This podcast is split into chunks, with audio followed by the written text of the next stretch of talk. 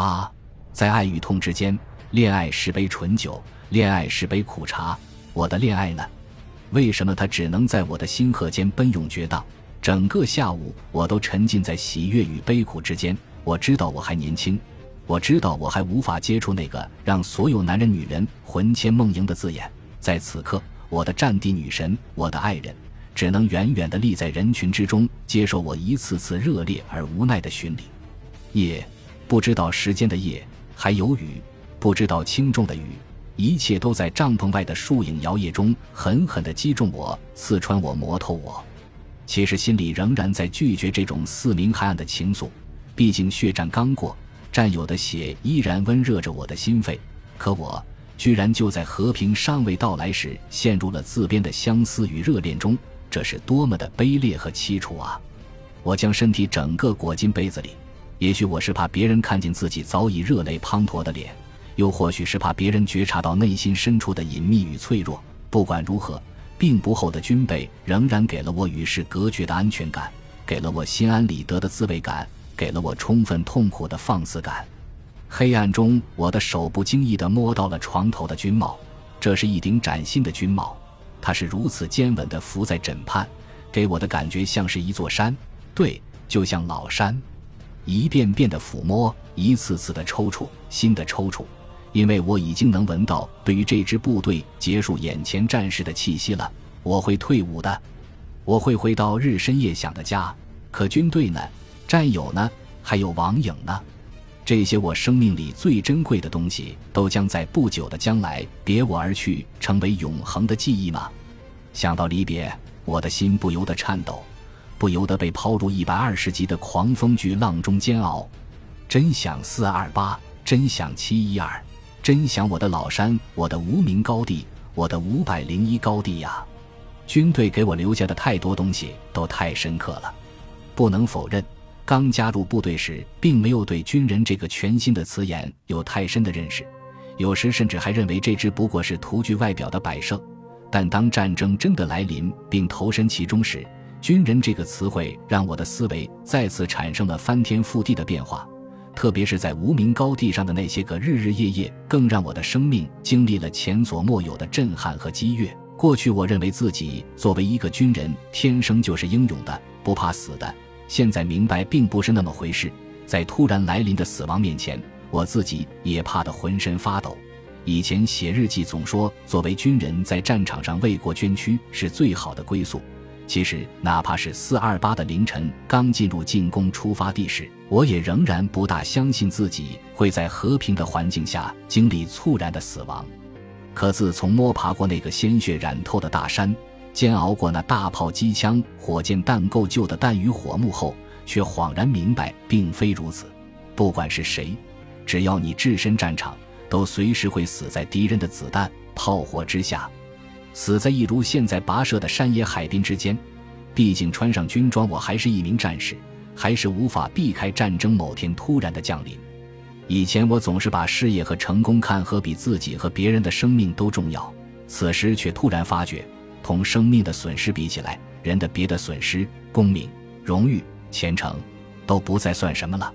生命，这是一个人拥有的最根本、最宝贵的东西，别的一切都是附属其上的。失去了生命，你便失去了所有的东西，失去了整个世界。这些相继涌出来的思想，看上去十分明了简单，然而他们又却是我过去没有认真思考过的。也正是因为他们如同常识那样简单明了，此时才让我的心深深为之震颤。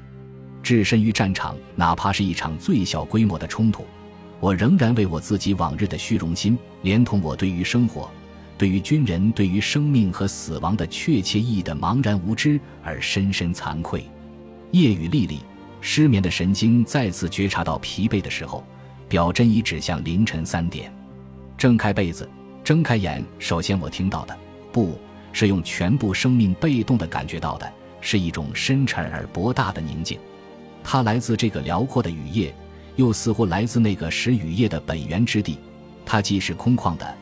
包容了一切的虚无，又为全世界的风声、雨声，为帐篷外风雨中树木的摇曳，为远处时断时续的炮声，为一辆刚刚驶回来的汽车马达的越来越响，而后突然停息的轰鸣所充满。在这样一个无处不在而又渗透在一切之中的寂静里，我重又意识到了床边那由数个弹药箱组合而成的柜子的存在。望着同样搂着被子酣睡的弟兄们，我猛然感觉到一种从没有过的清醒。我想了很多很多，想到了死去的弟兄们，想到了仍然沐浴在炭火里的阵地和坚守其上的士兵们，还有王影，还有我那份骤然而至的爱情，甚至想到了今后或有的爱人。想到了我对他的生活所要负的不可推卸的责任，还想到了今后将像别人一样有个属于自己的小家，一个儿子或者女儿，日出而作，日没而息。我的生活中也会充满锅碗瓢盆的交响曲，以及所有小家庭那样的那那喃喃的幸福。年复一年，安安静静，直到有一天，我发觉自己已到了茂茂之年。战争和平，我的思绪就在这里打住了。我的心止不住的颤抖，这些就是和平生活，就是作为老百姓的人生。我的一生就被一只无形的手安排好了，这很可怕。我日后的生活中会有许多个这样的夜晚吗？我想会的。有淅沥的细雨，夜半三更突然的清醒，有充满整个世界的风声、雨声、树林的摇曳声，和睁开眼就能望见的一块被灯光映照出奇怪图案的窗帘布。还有着无边无际潮水般涌上心来的寂静和孤独，这就是和平，这就是老百姓的生活。我咀嚼着最后的结论，并不感到吃惊。我的生活中也许不会再有作为军人参加战争期间那样激烈的、动人心弦的精神活动，更不会再有致声枪炮声中那样的生死考验。我将混入世界上那些眉目不清的人们中间消失掉，直到今天。我才似懂非懂地感悟到军队生活带给我的真正意义。自从有过那段历史，和平与宁静我已经很难接受了。我是一个士兵，而且励精图禄，因为战争还在继续，所以我还能混在无数的军人中间，感受人民赋予的英雄感觉。可当战火终究停息后呢？而和平时期的军人，我们惧怕的又是什么呢？不是战争和死亡，而仅仅是被人们遗忘。其实遗忘是很自然的，我们用青春和生命保卫了一个国度和整个民族的和平生活，也就是人们忘记战争和军人有了前提和可能。我能让他们遗忘你，我就有了了不起的价值。这似乎是荒唐的，却是真实的，因为被遗忘和牺牲一样，都是军人的命运。不仅那些久远的革命先烈们会被遗忘。就是这场发生在身边、发生在眼前的血战也会被遗忘。我们这些活着的和死去的，现在时和曾经时的军人，还有我自己，也是会被遗忘的。活着就已经知道要被遗忘了。我不知道张大全、韩月奎还有方小锁他们在天堂会作何感想，可我呢？也许我会为我曾是军人而感到些许悲哀。但我更为我曾是并还是一个军人感到自豪与无上光荣。不要说士兵只是一架单纯的战争机器，正是因为我们超然的思想与博大的胸怀，才使我们义无反顾地融入这架机器，并为之立血图之，舍生忘死。在我穿上军装的那一刻起，就曾不止一次地问过自己：战争和死亡，这是一种什么样的事物呢？在平时的和平环境下。我是不可能找到答案的。今天我才明白，战争和死亡并不就是他们自身。战争和军人的牺牲代表的是他自身之外的另一种事物，一个民族的和平和对于和平及其尊严的渴望。正因为渴望和平，军人才必须进入战争，并走向和接受死亡。我会再次走向战场。即便我负伤，但仍然是攻卫这个国家的牢固基石中不可或缺的一部分。我可能牺牲在下一个战斗中，或许是下一场边境战争，但我今天是异常清醒的，为我能加入军队的行列，在战火中实现士兵的价值，并还能重新等待下一场战争的召唤而由衷喜悦。真正的原因是，即使牺牲和被遗忘加在一起，我也不得不承认。在当今社会的多种职业中，军人这种古老的职业仍是最崇高和动人的一种。这一刻，我意识到，这喜悦不仅是我一个雨夜的遐思与冲动，更将左右我的一生。思索是一件痛苦的事，因为思索总是无可抑制的会加入悲伤和痛苦的成分。当天南海北的思绪再次集中到王颖身上的时候，我的口舌乃至整个身心都被一种茫然无助的情绪所咀嚼吞噬了。战争、死亡、相似、爱情，为什么如此矛盾的相对面会如此决然地拉入到我的生活中来？在这个深夜，在这个雨夜，我剖析我的心，却发现痛苦依然占据着我思维。并正一步步抽空挤干王颖带来的那片削骨蚀魂般的激情与幻想，在天明前最后一丝朝风吹入帐篷内时，我抓住，或者说抓住我的仅有寂寞和落魄了。这是我人生中的第一次爱情，这是我人生中最悲苦的爱情。它的咒旨和咒诗都奠定了永世难忘的基础，都埋下了永世伤悲的种子。擦。哗然的火柴瞬间便被无处不在的晨风吹熄了。第三根了，不，其实我也不知道具体的根数。当香烟终于冒起淡蓝的青烟时，阳光撞破篷布，在黑暗中撕裂开一道灿烂的光柱，真的美极了。有一帮即将归队的弟兄近来经常往护理区跑，听说都是冲王颖去的。还有个痴情的军官，一天三封信的向他展开攻势，而我呢？除了帐篷，就再也没有别的去处了。同住的商友见货，跟我开一两个有关于他的玩笑，但更多的沉默代替了青春的激情，因为越来越多的迹象表明，我们就要换房了。换房，多么美好的字眼！这意味着家，这意味着全新的幸福。可每个士兵的心里都无法真正高兴起来。战争所带来的强烈冲击，已经在军人的生命里根深蒂固了。年轻的护士们依旧轻松快乐，他们走入战争，却又远离战争。看着他们一次次掀开帐门，又一次次飞出帐门，就像一群不知悲苦的燕子。真的希望他们能永远如此啊！王颖不止一次来过我的帐篷，也不止一次和我近距离的对话，可我却始终没有勇气向他交代实质性的东西。我简直要绝望了。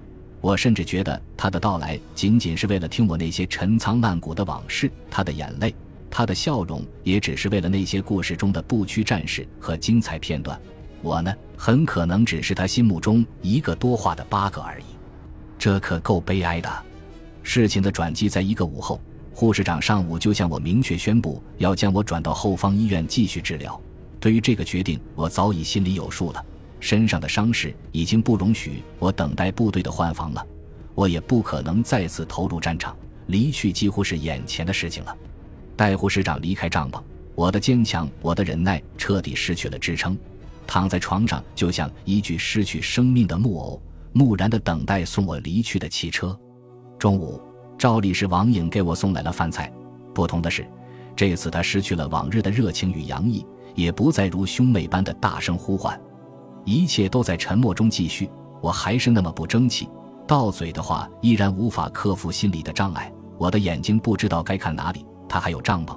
最后，我干脆闭上了眼睛，就让黑暗为我送行，为我祝福吧。